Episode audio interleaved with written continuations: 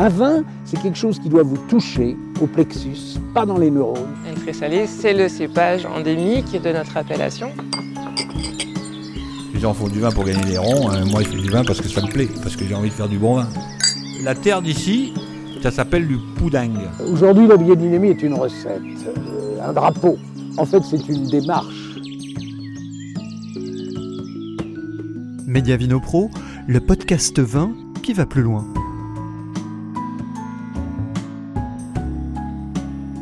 C'est une histoire de famille que celle du domaine Charles Fray. S'il a longtemps reposé sur les épaules de Dominique, Julien et Thiebaud ont rejoint leur père depuis quelques années. Une famille qui compte dans sa gamme des pinots noirs, dont une nouvelle parcelle sur le Grand Cru Frankenstein. Domaine Charles Fray, une histoire de famille en Alsace.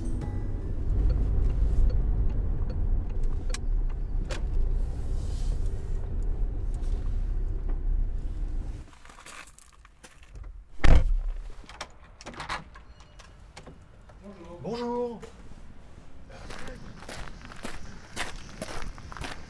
On hein On va faire simple. Et ton prénom du coup? Thiebaud, Thiebaut. c'est ça. Thiebaut, et si vous nous emmeniez voir vos vignes, elles sont pas, elles sont pas très loin de votre chef Avec plaisir, je vous emmène. C'est- on est juste à, à quelques minutes euh, en voiture, donc il n'y a pas de problème. euh, je vous emmène. Rendez-vous dans les vignes. Allez, c'est parti.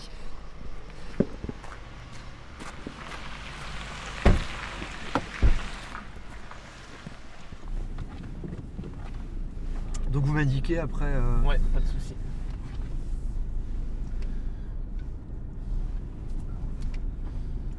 Essayer de trouver un endroit. euh, on va ressortir par là-bas. hein. Je suis le. Ouais.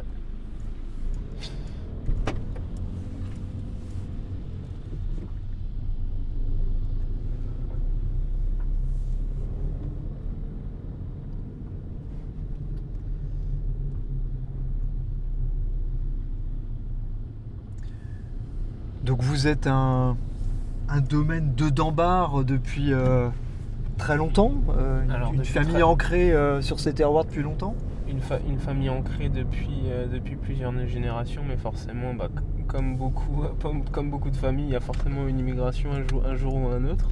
Mais c'est vrai que historiquement, beaucoup de familles suisses se sont se sont sont en Alsace, donc la famille Frey.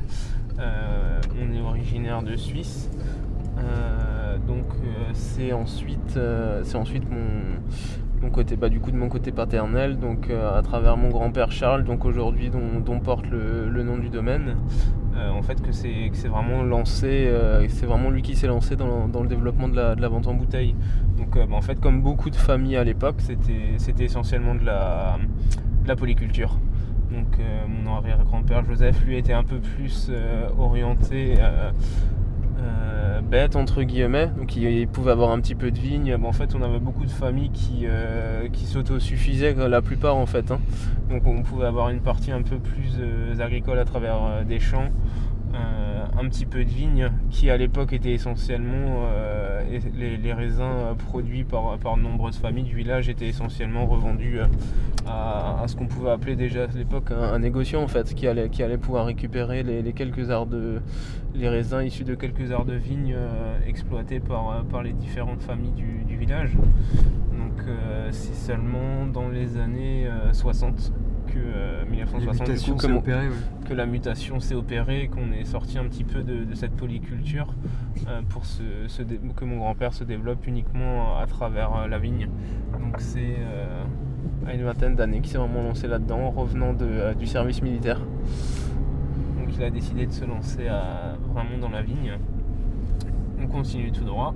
Et votre papa a continué dans, dans la même donc, direction Mon papa a continué dans, dans la même direction. Euh, donc euh, lui donc dans les donc qui, qui, euh, qui lui a décidé ben, en fait après, après le, le lycée viticole, donc le lycée qui est situé à Roufac, donc dans la partie Haut-Rhin en Alsace, là où la plupart des, des vignerons d'aujourd'hui Ah, sont, passés.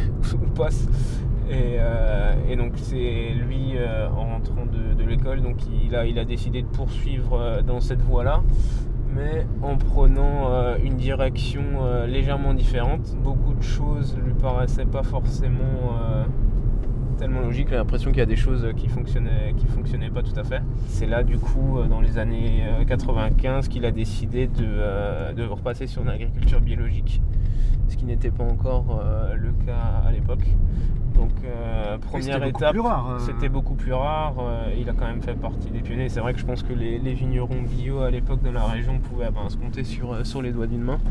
Et, c'est vrai que c'est dans les années environ 95 que la, bio a commencé à se, développer et à être introduite sur, sur le domaine en fait. Donc c'était voilà, redonner du sens, travailler le, plus naturellement possible et essayer justement bah, de redonner le le plus de, le plus de vie possible dans, tout l'environnement. Et, la biodynamie euh, a fait son sens euh, quelques années après, dans les années 2000-2001. Donc aujourd'hui, on a quand même un recul d'environ 25 ans sur, euh, sur la biodynamie. Et vous êtes certifié? Certifié donc bio à travers EcoCert et la biodynamie Déméter.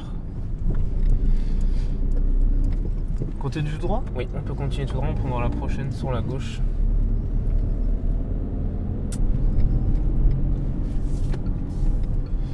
Et alors vous, avec votre... Euh, donc on a croisé votre papa euh, tout à l'heure, mais votre frère est également, euh, également installé. Vous êtes installés tous les trois depuis combien de temps? On va prendre sur la droite. Alors du coup moi je suis en cours d'installation. D'accord. vous êtes tout jeune, vous avez quel âge Thibaut? 26 ans.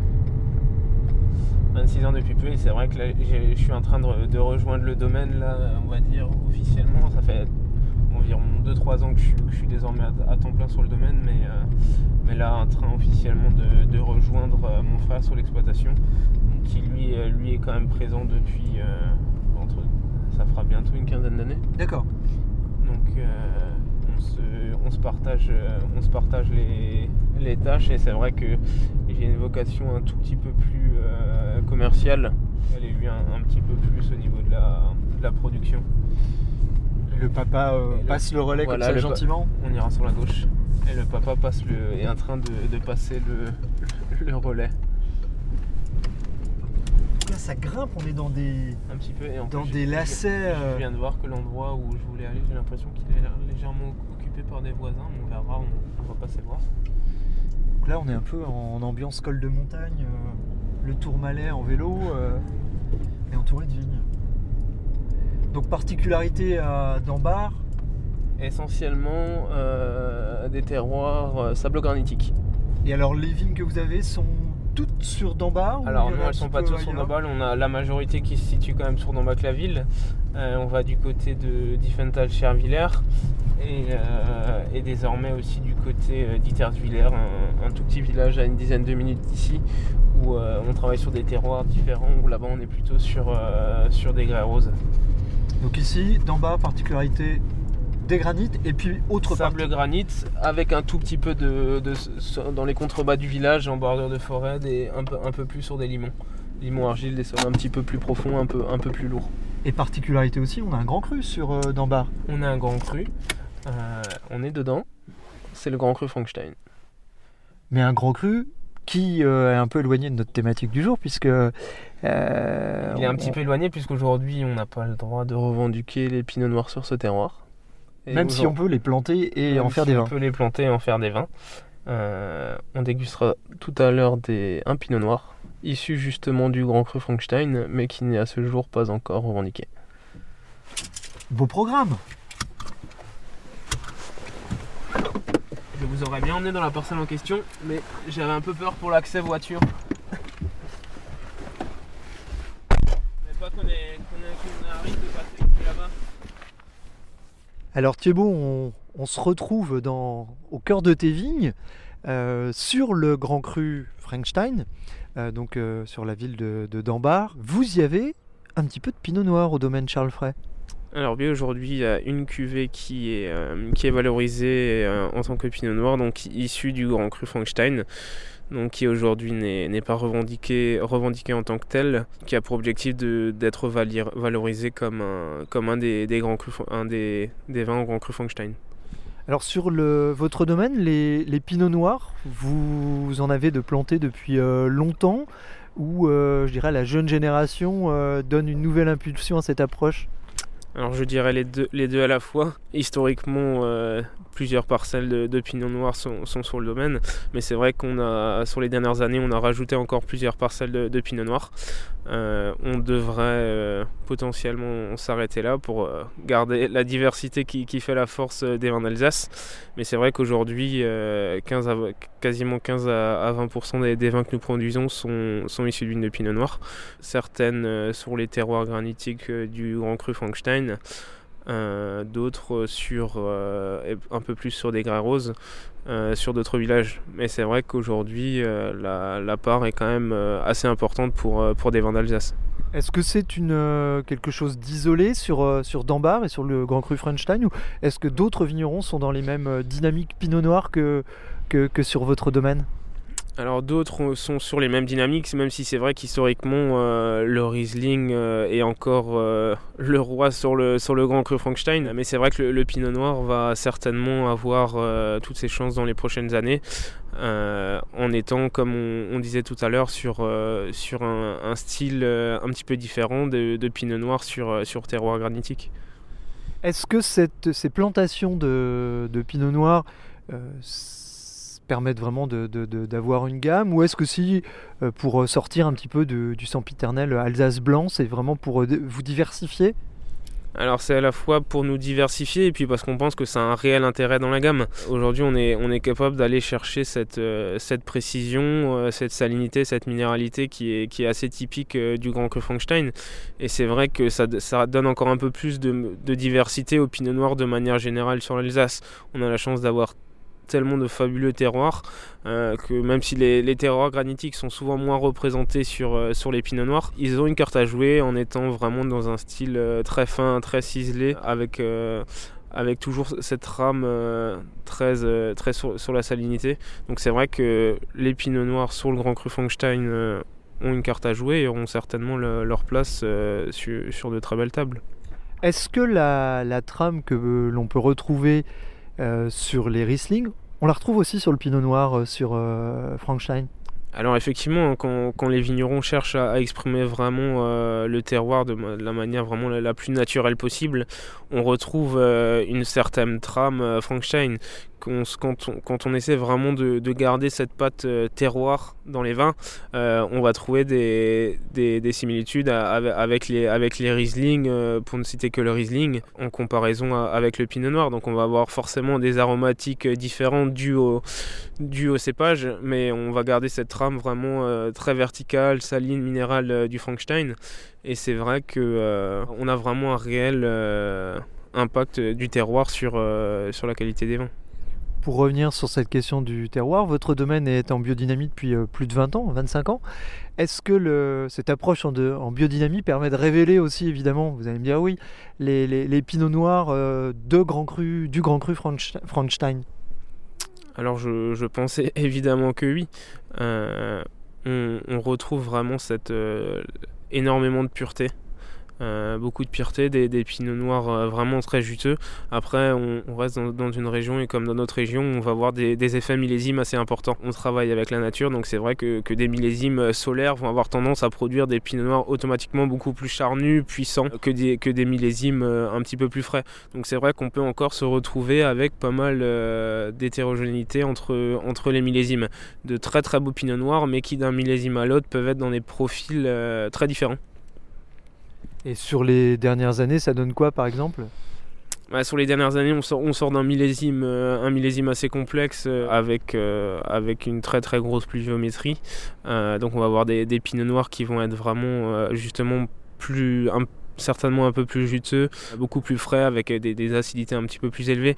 Tandis que si on prend sur, les derniers millésimes, bah, on avait les, les 2018 et les 2020 qui avaient des maturités beaucoup plus, euh, beaucoup plus importantes, des acidités plus faibles. Et comme je disais, on est sur des styles de pinot noir tout de suite un peu plus, euh, plus riches, plus charnus, euh, plus concentrés.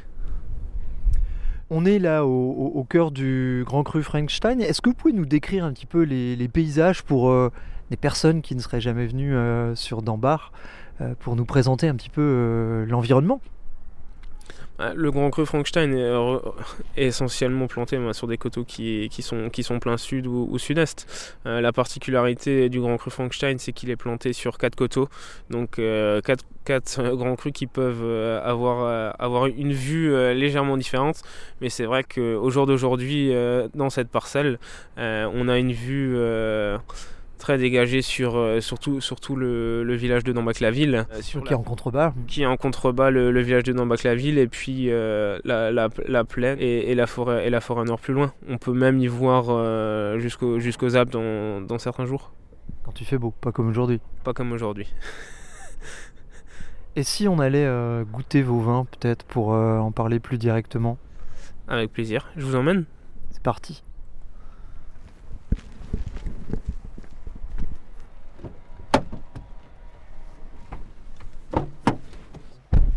Donc là, on quitte, euh, on Frankenstein. On a le village, la commune de, de qui est une ville, euh, une ville médiévale. C'est une ville, euh, fortifiée, Dambar. Qu'il a été, oui, tout à fait. Et c'est, un village qui aujourd'hui doit regrouper environ euh, 2000 habitants. Il y a un côté carte postale ici, là, sur le, un les côté carte paysages qui nous entourent. euh, d'un point de vue viticole, c'est le, le, le, ban- le banc de Dambac-la-Ville est un, un des, des plus grands bancs d'Alsace. Donc c'est vrai que c'est un village qui historiquement a, a des, des surfaces viticoles qui sont quand même euh, assez intéressantes. C'est très vallonné par rapport à. Enfin, comme souvent euh, ici, de toute façon. Il y a vraiment un côté euh, montagne presque. On est vraiment, on est vraiment en bordure, on a, on a des, certaines parcelles bon, forcément qui, euh, qui sont un peu, un peu plus pentues que d'autres, mais euh, pas, pas mal de diversité de, de la pente douce à, à quelque chose d'un peu plus raide, à, à une partie qui est un peu plus euh, entre guillemets euh, en pleine. Et puis là, beaucoup de. On a la plaine à gauche, le village au milieu, mais à droite, on a énormément de forêt finalement. Exactement. On a beaucoup de vignes qui se trouvent, qui se trouvent en bordure de forêt. Et ça, j'imagine que dans votre approche, c'est plutôt précieux, ce- ces arbres euh, qui entourent les vignes. C'est vrai que ça, donne, euh, l'écosystème est, super important. Euh, aujourd'hui, c'est vrai qu'on on est, assez content d'avoir des vignes qui sont aujourd'hui un peu, plus en hauteur. En bordure de forêt, on peut avoir parfois un petit peu plus de fraîcheur aussi, notamment sur, des millésimes qui sont beaucoup plus solaires. Euh, on peut avoir des vignes qui sont euh, plus rapidement à l'ombre, euh, à l'ombre sur certaines journées chaudes que d'autres. Donc c'est vrai que c'est assez intéressant de, de ce point de vue-là. Après c'est vrai qu'on on a rarement toutes nos vignes d'un seul tenant et c'est aussi intéressant d'avoir pas mal de diversité géographique. Ça évite, oui, sur les années peut-être de, de gel ou de grêle, peut-être, Voilà. ça peut éviter des, des catastrophes. Exactement, c'est pour ça que c'est bien euh, d'essayer d'être, on va dire, euh, un, petit, un petit peu partout, ou du moins euh, pas trop concentré sur, sur un seul endroit.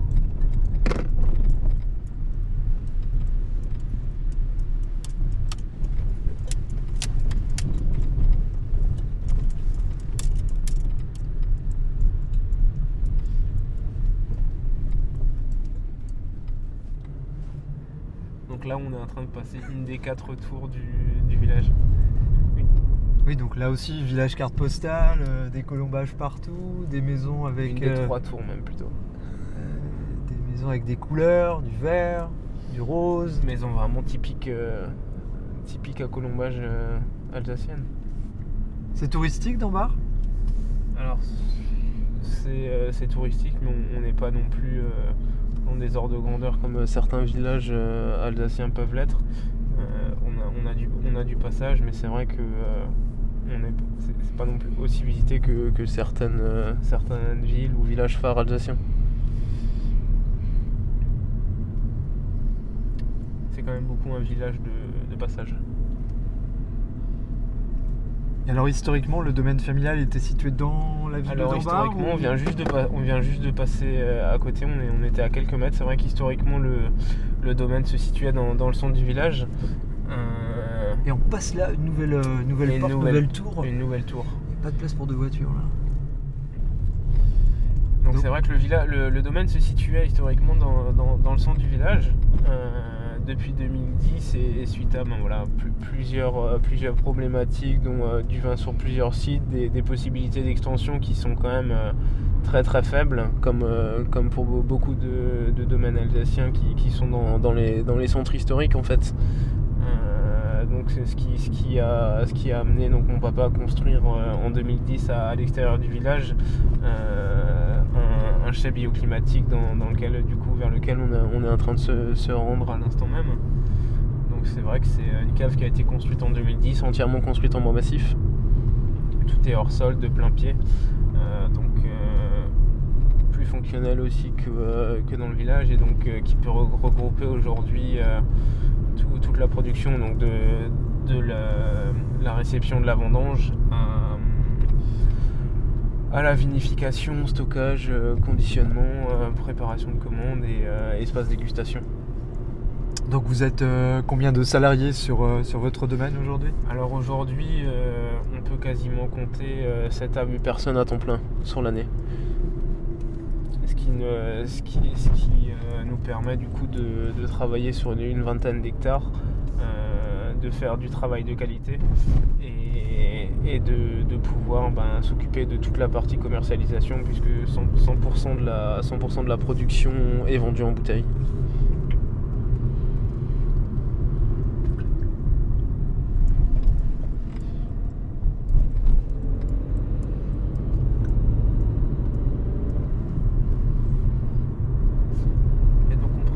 prochaine à gauche.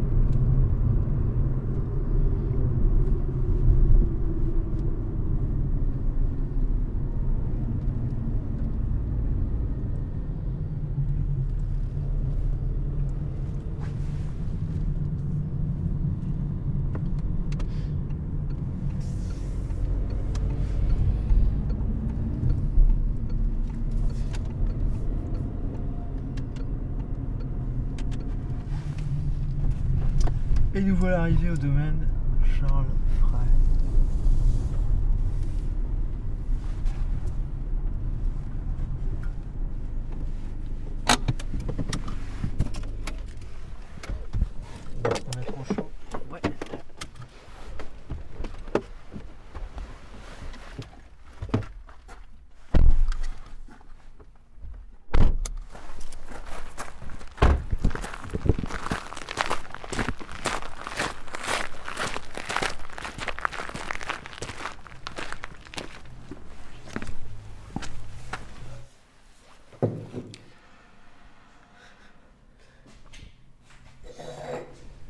aujourd'hui, c'est quand même assez intéressant parce qu'on a quatre pinots noirs différents à déguster.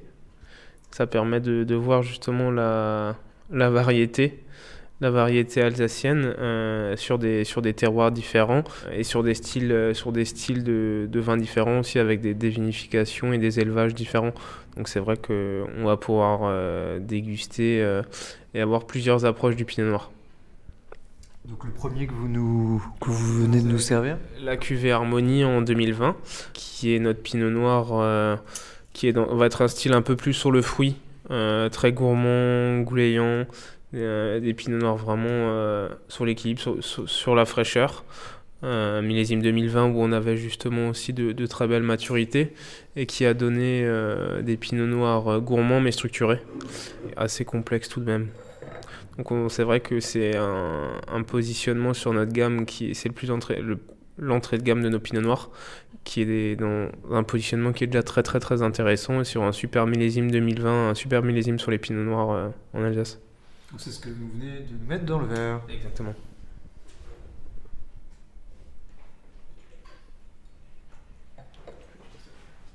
Donc là, ce sont des raisins qui viennent de, de quelle partie de, vos, de votre vignoble?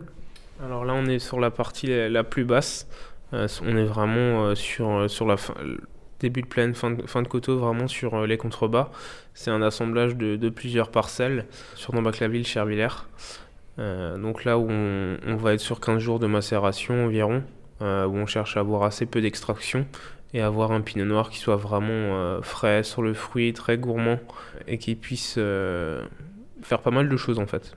C'est des vinifications dans des quel type de contenant pour ce, ce, ce, pinot noir en particulier? Alors c'est assez standard, ça, va être, ça peut être de la, de la, des macérations en, en cuve inox. Et ensuite, les élevages vont se faire euh, une partie en foudre et une partie en, en cuve inox. Et c'est vrai qu'on va avoir une grosse partie d'élevage foudre là.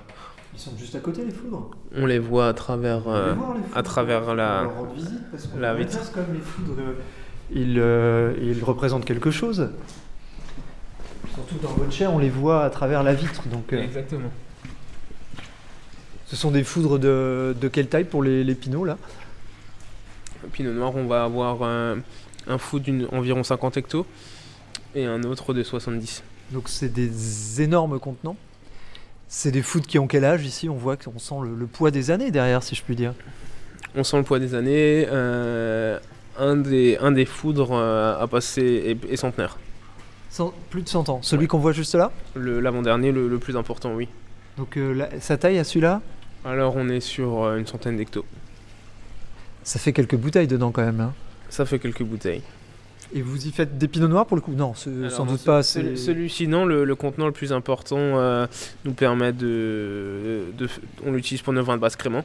Parce que le crément est une, une des autres particularités alsaciennes euh, sur laquelle on, on, est, euh, on est assez développé, entre guillemets. On a aussi ouais, euh, 15 à 20% du domaine qui est fait. Qui est vinifié sur les bulles. Le grand foudre nous permet d'avoir euh, un volume assez homogène et, euh, de, produire notre vin de base euh, auquel s'ajoutent encore juste à côté les demi-muits qu'on voit, donc les, les fûts de 500 litres, qui seront, qui seront assemblés pour la mise en bouteille de, printemps.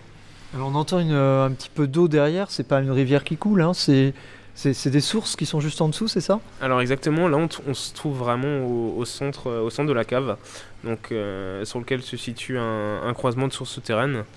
Euh, C'est le point le plus, euh, le plus énergétique de la cave. Donc toute la cave a été vraiment construite à partir de ce point-là. Et donc au-dessus de ce, ce bassin, on a on a un menhir en granit en fait. C'est ça, granit, pierre euh, vraiment euh, historique et, euh, et ph- et phare de, de Nombach-la-Ville, euh, sur laquelle on a ajouté une thématique et un aspect un peu plus familial, euh, des valeurs un peu plus familiales sur lequel, sur lequel l'eau l'eau coule. Donc aujourd'hui, on a, on a sept fils en cuivre qui représentent les cinq enfants et les deux parents.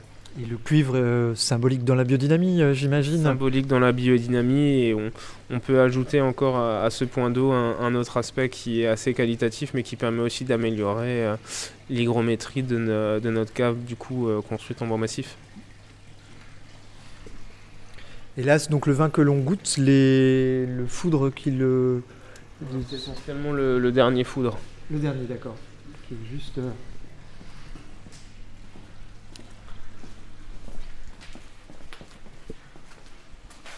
Comment ça s'entretient des foudres comme ça pour. euh, Vu leur taille monumentale, comment ça s'entretient?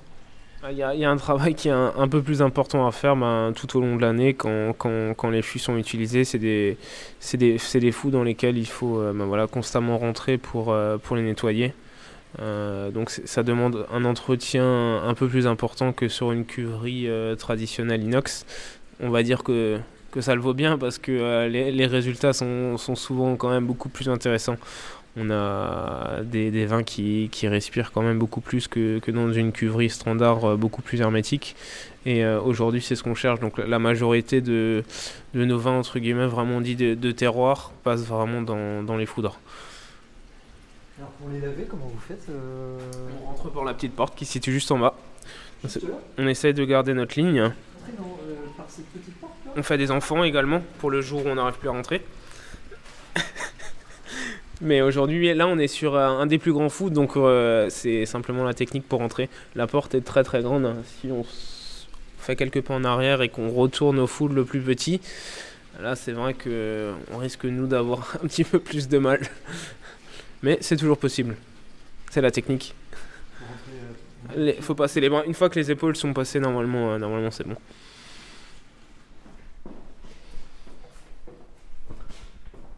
On revient dans le chai, on délaisse euh, les sources et les foudres. Euh, ce vin, donc euh, des élevages de combien de temps à peu près? Euh, élevage foudre jusqu'au printemps. Généralement, c'est des, des vins qui sont, euh, qui sont mis en bouteille au printemps quand, quand la nature, quand tout, quand tout se réchauffe un petit peu. C'est des, des, des vins ouais, qui, qui seront prêts pour, pour les mises de printemps. Et qui seront bu quand même un peu plus sur la jeunesse. Oui, une expression assez simple du pinot, euh, Ouais. simple et efficace. C'est ça.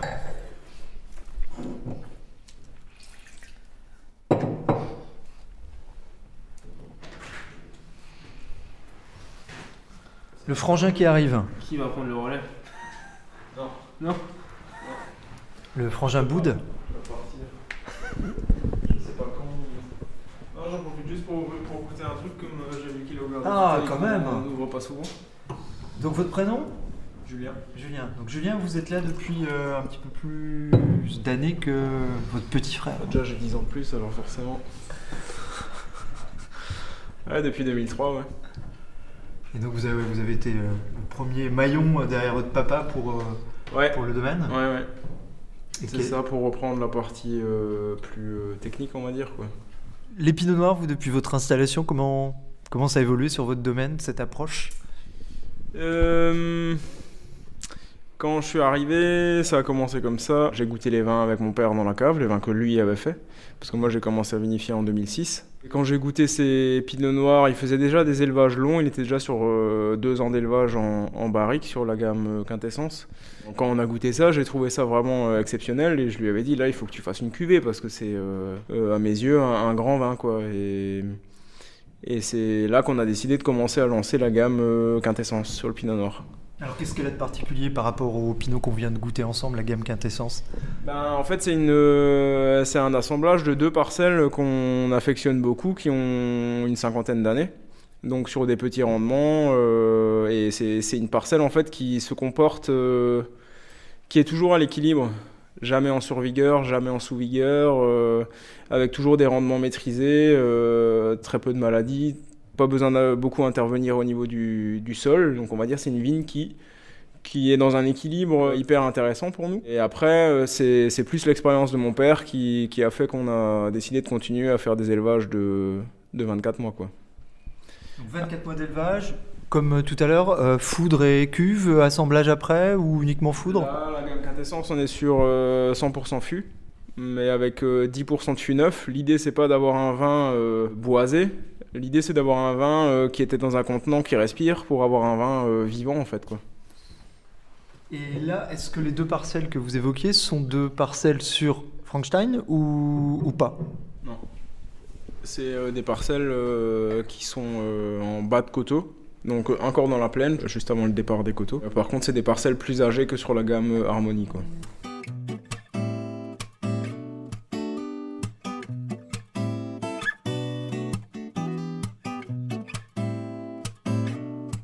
Donc là, c'est, euh, C'est Pinot Noir F. Oui, donc euh, c'est notre plus vieille parcelle du domaine. Et là, on est sur 100% Frankenstein. C'est déjà c'est une parcelle que nous on a acquis en 2015. d'accord. Donc ça c'est euh, troisième millésime. Donc c'est le dernier millésime où, euh, qui n'est pas labellisé euh, bio et biodynamique quoi. 2010 Oui, comme vous avez 2018 racheté la lait, voilà, que des tout petits rendements. Là on est à peu près entre 25 et 30 hecto-hectares sur- selon les années. Euh, Il y a même des pieds qui ne produisent plus de raisins euh, parce que génétiquement ils ont été modifiés par exemple. Euh, Il y en a d'autres qui produisent juste 3-4 grappes par année. Ou... Mais c'est un lieu qu'on adore parce qu'on trouve que c'est quand on travaille dans la, dans la parcelle, c'est, un endroit qui dégage quelque chose, quoi, qui, qui dégage un peu des énergies, des... On, se sent vraiment super bien. Ça, c'est la, la, petite histoire concernant notre historique du Pinot Noir F. Et c'est grâce à cette parcelle qu'on s'est rendu compte que ben, dans les Frankenstein, on peut, on peut faire du Pinot Noir et on n'est pas les premiers qui l'ont planté parce que c'est une parcelle qui a 60 ans. Donc c'est des... C'est déjà nos ancêtres, nos arrière-grands-parents qui, qui plantaient du pinot noir à l'époque euh, dans des sols euh, très pauvres. Et, et ça fonctionne, et depuis, bah, on, on retravaille dessus et on replante des pinots noirs euh, dans le Frankenstein. Et pendant que vous dites ça, il y a un monsieur à moustache qui arrive et qui est Voilà. derrière moi. C'est le papa. Voilà, c'est le papa. Enchanté. Et le papa, il a toujours cru au pinot noir aussi euh, depuis son installation. euh. Oui, oui. En fait, on a commencé avec des pinots noirs euh, quand je suis sorti de l'école. Bon, après, c'est pas- c'était pas du tout les pinots noirs qu'on faisait maintenant. Euh, C'était des pinots noirs de clone. Donc, mais c'est des parcelles qu'on a toujours encore, mais qui ne sont pas du tout destinées à faire des pinots noirs euh, comme qu'on fait dans le Frankenstein ou des pinots noirs quintessence. Par contre, euh, c'est parfait pour faire des, des crèmes rosées ou des choses comme ça. Vous soulevez quelque chose d'important? Vous précisiez donc que vous aviez, et ça doit être global à l'Alsace, beaucoup de sélections clonales. Aujourd'hui, on replante des massales sur les pinots noirs euh, d'une façon beaucoup plus large? Oui. Mais en fin de compte, nous maintenant, on fait nos propres sélections. Euh, donc, euh, des sélections qui sont vraiment très très poussées sur nos très vieilles parcelles. Et donc maintenant, c'est chaque fois des tris, du, du retri. Voilà, vraiment les meilleurs pieds. On va vraiment au bout des choses. Est-ce que ça explique justement peut-être des fois euh, le regard qu'on pouvait avoir il y a peut-être 20 ou 30 ans sur, les, sur des pinots noirs, cette- ce matériel végétal qui au départ était peut-être un petit peu moins satisfaisant? Non, non, mais ça c'est ça c'est évident. hein. Et après, euh, bah, disons qu'ils étaient aussi un petit peu travaillés euh, comme les blancs, avec beaucoup trop de rendement pour faire des euh, pour faire du pinot noir qu'on appelle pinot noir. À la base, c'était aussi un petit peu ce qui était reconnu un petit peu en Alsace, des pinots noirs très très goulayants, très très légers. Voilà. Des, des vins très très légers. Maintenant, on est un petit peu sur un autre monde. Là, vous avez évidemment un petit peu de recul sur la question. Euh, Est-ce que quand vous êtes lancé dans cette approche, on va dire de pinot noir très qualitatif, c'était un peu bouger des montagnes? Euh, Culturellement, les gens étaient peut-être pas prêts à ça euh, il y a 30 ans? Non, bon, ça c'est évident. Après, je veux dire, qu- quand on avait déjà une culture au niveau des blancs, où on, faisait déjà des choses relativement poussées, pour nous c'était une évidence. Après, qu'au niveau du pinot noir, bah, il fallait qu'on aille dans la, dans la même direction. Voilà. Et vous avez l'impression que c'est quelque chose qui, qui prend de plus en plus d'importance dans votre région? Oui, oui, c'est évident. Après, je pense qu'on est de loin pas encore fini avec, euh, avec tout ça, parce que je, je pense qu'on est seulement au début de ce qu'on peut vraiment faire euh, au niveau de nos terroirs, Avec les pinots noirs. avec le pinot noir. Ouais. Et, même, euh, et, même avec, et, même, et même avec le blanc, je pense que il y a tellement de choses qui ont changé, il y a tellement de par- paramètres maintenant qu'on prend en ligne de- de compte qu'on ne prenait pas avant. Et ça se voit maintenant les, ces dernières années. euh, moi, j'ai le sentiment que chaque année, on progresse qualitativement dans nos, dans nos cuvées. Quels sont les, on a parlé du matériel végétal, quels sont les leviers pour arriver à affiner peut-être euh, cette offre de pinot noir qualitatif en Alsace? Bah, les, levi- les, les- les leviers, pour moi, c'est le plus évident après, c'est vraiment le sol, la vie des sols. C'est la base de tout. Je veux dire, une fois que le matériel végétal a vraiment été bien sélectionné, après, c'est vraiment la vie du sol, son équilibre, euh, un sol vivant. Ça, c'est vraiment la base de tout. Si on n'a pas ça, après, vous pouvez mettre le meilleur euh, matériel végétal que vous voulez. euh, si, si le sol ne fonctionne pas, vous irez jamais au bout. Évident. Pinot noir ou tout autre cépage. Pinot noir ou tout autre cépage, ouais. C'est 17 là, c'est ça Ce qu'on aime beaucoup dans, le- dans cette parcelle, c'est que ça donne un vin euh, euh, toujours très soyeux. Pas comment vous dire, mais sur les côtés, on sent vraiment que le vin il est enveloppé, quoi. c'est- ça a vraiment un côté gras euh, qu'on aime beaucoup. Et comme dit, ouais, donc c'est tout petit rendement. C'est une parcelle où on faisait on fait quasiment tout, enfin beaucoup de choses à la main dedans. Très peu de tracteurs. euh, et c'est notre parcelle, euh, c'est une des parcelles les plus hautes du village. il y a une précision de tanin, là, une justesse de tanin. Et comme je disais avant, cette parcelle, on l'a récupérée en 2015.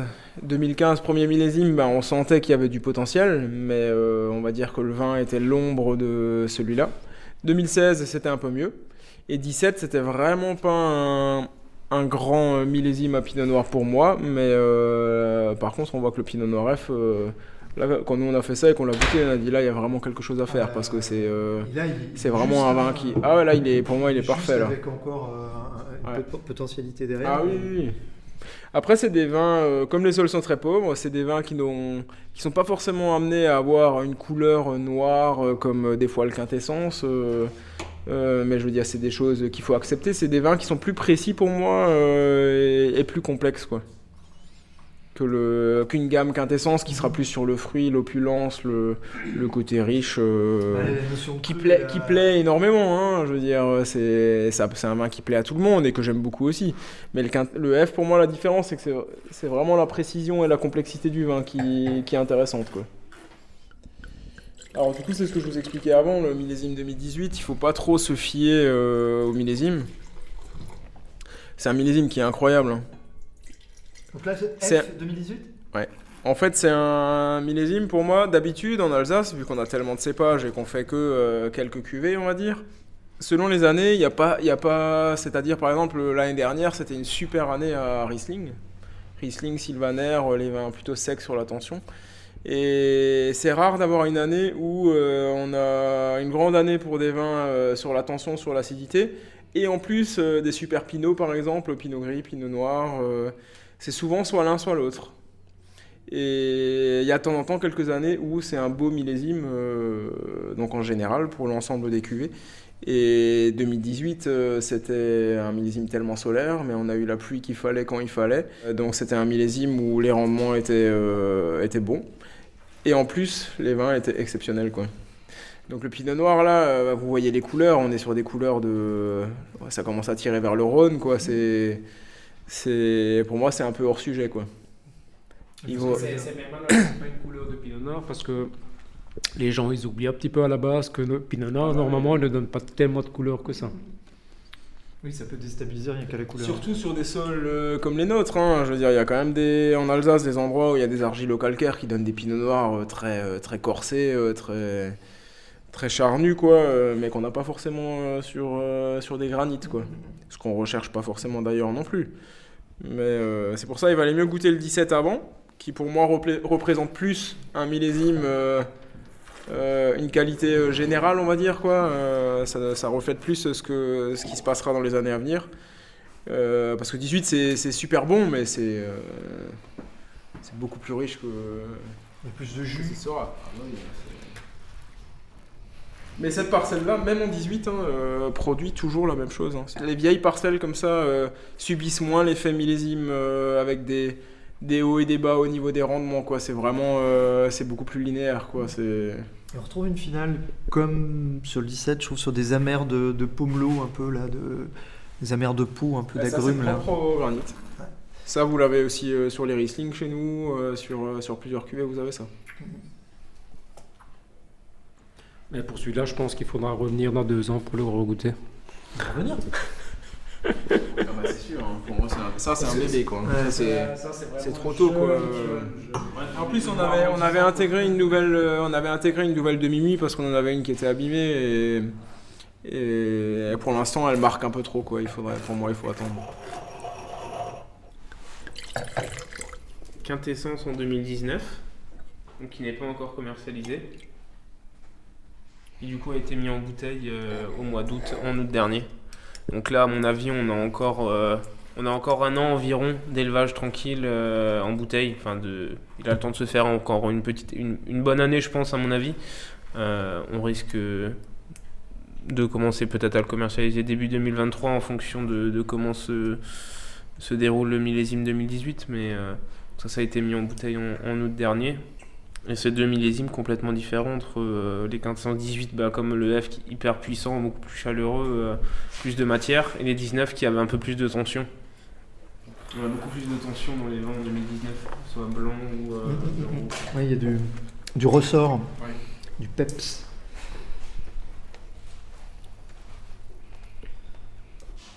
Et ça, du coup, c'est la même cuvée en 2018. Quintessence donc. Quintessence. Donc là, c'est ce qu'on commercialise actuellement.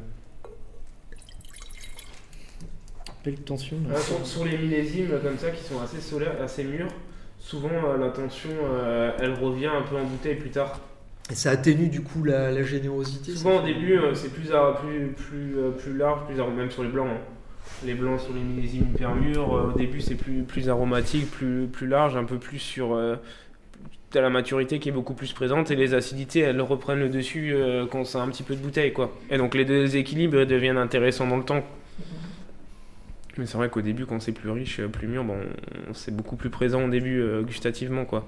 Après, par contre, quand ça se fait un peu en bouteille, les acidités reviennent un, reprennent un peu le dessus et ça se rééquilibre. Et c'est là que c'est intéressant. Non ouais. On est un petit côté graphique, C'est moi qui avais lancé le quintessence. Et c'était tout Je l'ai lancé tout bêtement parce que j'avais commencé, avec les barriques. Donc on avait une partie de pinot noir en foudre et une partie de pinot noir en barrique.